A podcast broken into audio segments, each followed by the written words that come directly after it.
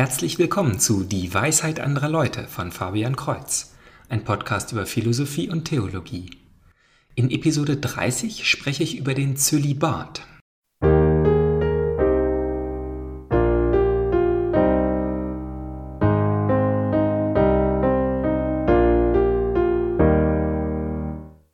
Der Bürgermeister eines kleinen Dorfes lädt den Priester ein.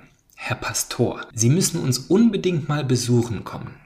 Kommen Sie doch morgen zum Kaffeetrinken vorbei und bringen Sie auch Ihre Frau Gemahlin mit. Der Priester antwortete etwas irritiert, aber wir haben doch den Zölibat. Antwortet der Bürgermeister großmütig, ach, den Kleinen können Sie doch einfach mitbringen.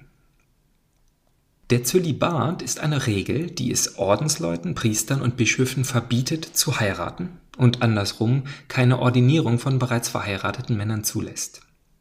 Da Sex ja nur im Rahmen der Ehe zugelassen ist, bedeutet das in Praxis vollkommene Abstinenz davon. Das erste Missverständnis besteht darin, der Zölibat wäre ein katholisches Dogma, also eine bindende und ewige Lehre der Kirche. Das ist es natürlich nicht. Lasst uns dazu ein wenig durch die Historie gehen. Der erste Papst, der heilige Petrus, war verheiratet. Wir wissen dies, da Jesus in den Evangelien ja seine Schwiegermutter heilt. Da aber in der Apostelgeschichte, die viel über Petrus und seine Reisen erzählt, weder Frau noch Kinder erwähnt werden, gehen wir davon aus, dass sie nicht auf seinen apostolischen Reisen, zum Beispiel nach Rom, wo er dann den Märtyrertod gestorben ist, mitgekommen waren. Als nächstes hören wir vom heiligen Paulus in Kapitel 7 im Brief an die Korinther, dass es besser wäre, nicht verheiratet zu sein. Insbesondere stellt er fest, dass Verheiratete natürlich mehr mit ihren Familien beschäftigt sind, während Unverheiratete ganz für Gott und die Gemeinde da sein können.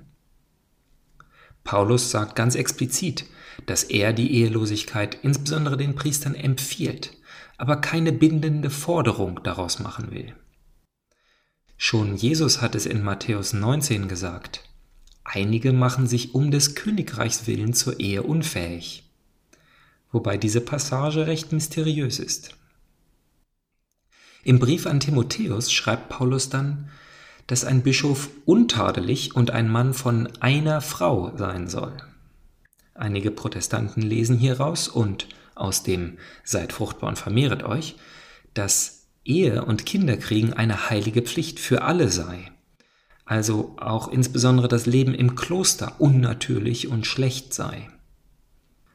Aber warum widerspricht Paulus sich hier selber? Hier ist es wichtig, die Passage im Zusammenhang mit den anderen Briefen zu sehen. In der wörtlichen Lesung sieht es so aus, als sollten Bischöfe eine Frau haben. Doch warum schreibt er das überhaupt? Die junge Gemeinde in Korinth bestand aus ehemaligen griechischen Heiden. Muss Paulus sie er ermahnen, sich den Frauen zuzuwenden, weil sie ganz natürlich zur Ehelosigkeit tendierten? Oder war es den Heiden nicht so klar wie den Juden, dass Gott die Ehe auf eine Frau beschränkt hat? Der Bischof sei untadelig und ein Mann von einer Frau? Bedeutet also, Männer mit mehreren Frauen oder geschiedene und wiederverheiratete Männer sind definitiv nicht zum Bischof geeignet. Und so entwickelt es sich weiter. Offizielle Stimmen sagen, dass es besser ohne Ehe voll, mit vollem Fokus auf die Rolle als Hirte sei. Praktisch wählten aber viele doch den üblichen Weg, da es ja nicht verboten war. Nun, sicherlich ist es auch zu Skandalen gekommen. Nach einem Ehestreit oder gar einer Scheidung sollte der Priester am nächsten Sonntag der Gemeinde das Evangelium vorlesen, in dem Jesus Ehescheidung definitiv verbietet, mit den Worten Wer seine Frau aus der Ehe entlässt und eine andere heiratet, begeht ihr gegenüber Ehebruch. Und auf Ehebruch steht nach alttestamentalischem Gesetz der Tod. Bischöfe mit vielen Frauen wurden zum Skandal für ihre Gemeinde. Je mehr das Nicht-Einhalten der Empfehlung zu Problemen führte, desto lauter die Stimmen, die Regel bindend für alle zu machen. In einer Synode um das Jahr 305 nach Christus haben einige Bischöfe die Priesterehe bereits verboten. Dies war aber noch kein ökumenisches Konzil und 390 in Karthago war es wieder die nicht verpflichtende Empfehlung die, die verbreitete und gute Praxis des Zölibats für alle Priester einzuhalten.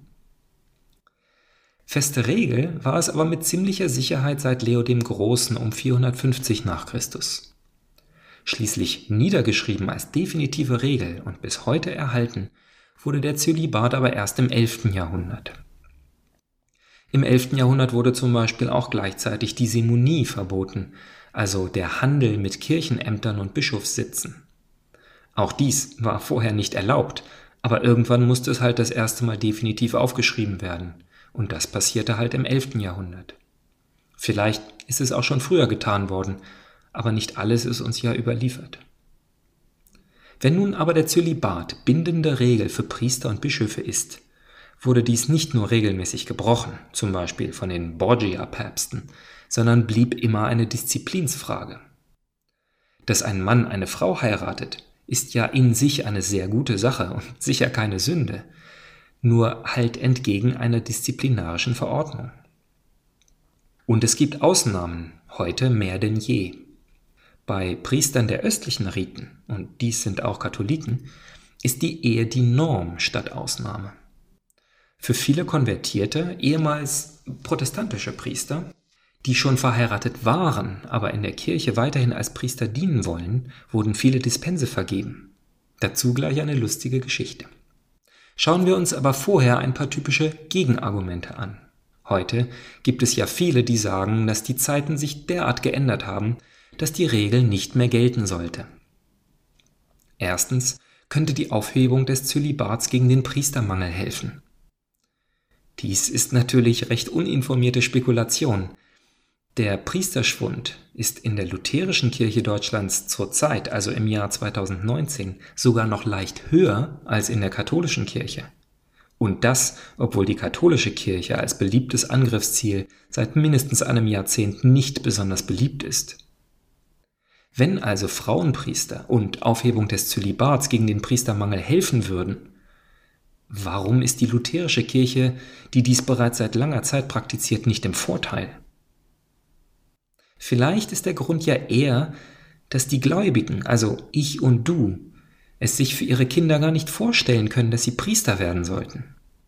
Wer ökonomisch und mit Verhütungsmitteln nur zwei Kinder hat, wird ihnen abraten, Mönch, Nonne oder Priester zu werden, wenn er noch Enkelkinder sehen will.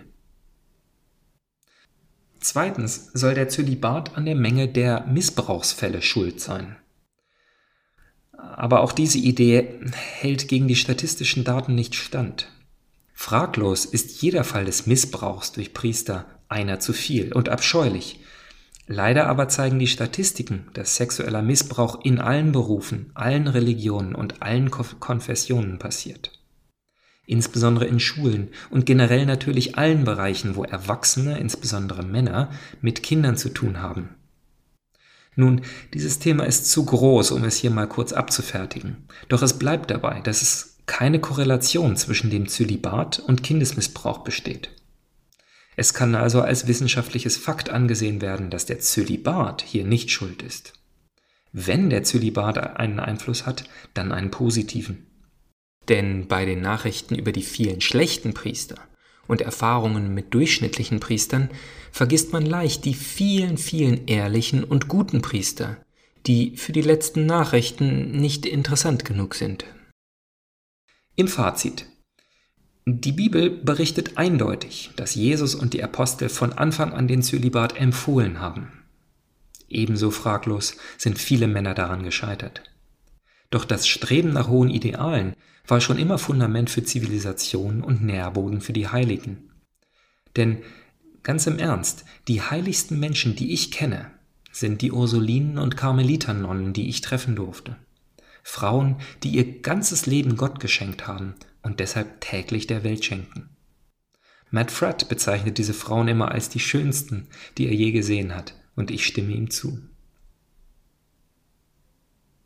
Und nun eine Anekdote von Vater Longenecker, der selber anglikanischer Priester war, bevor er in die katholische Kirche konvertierte.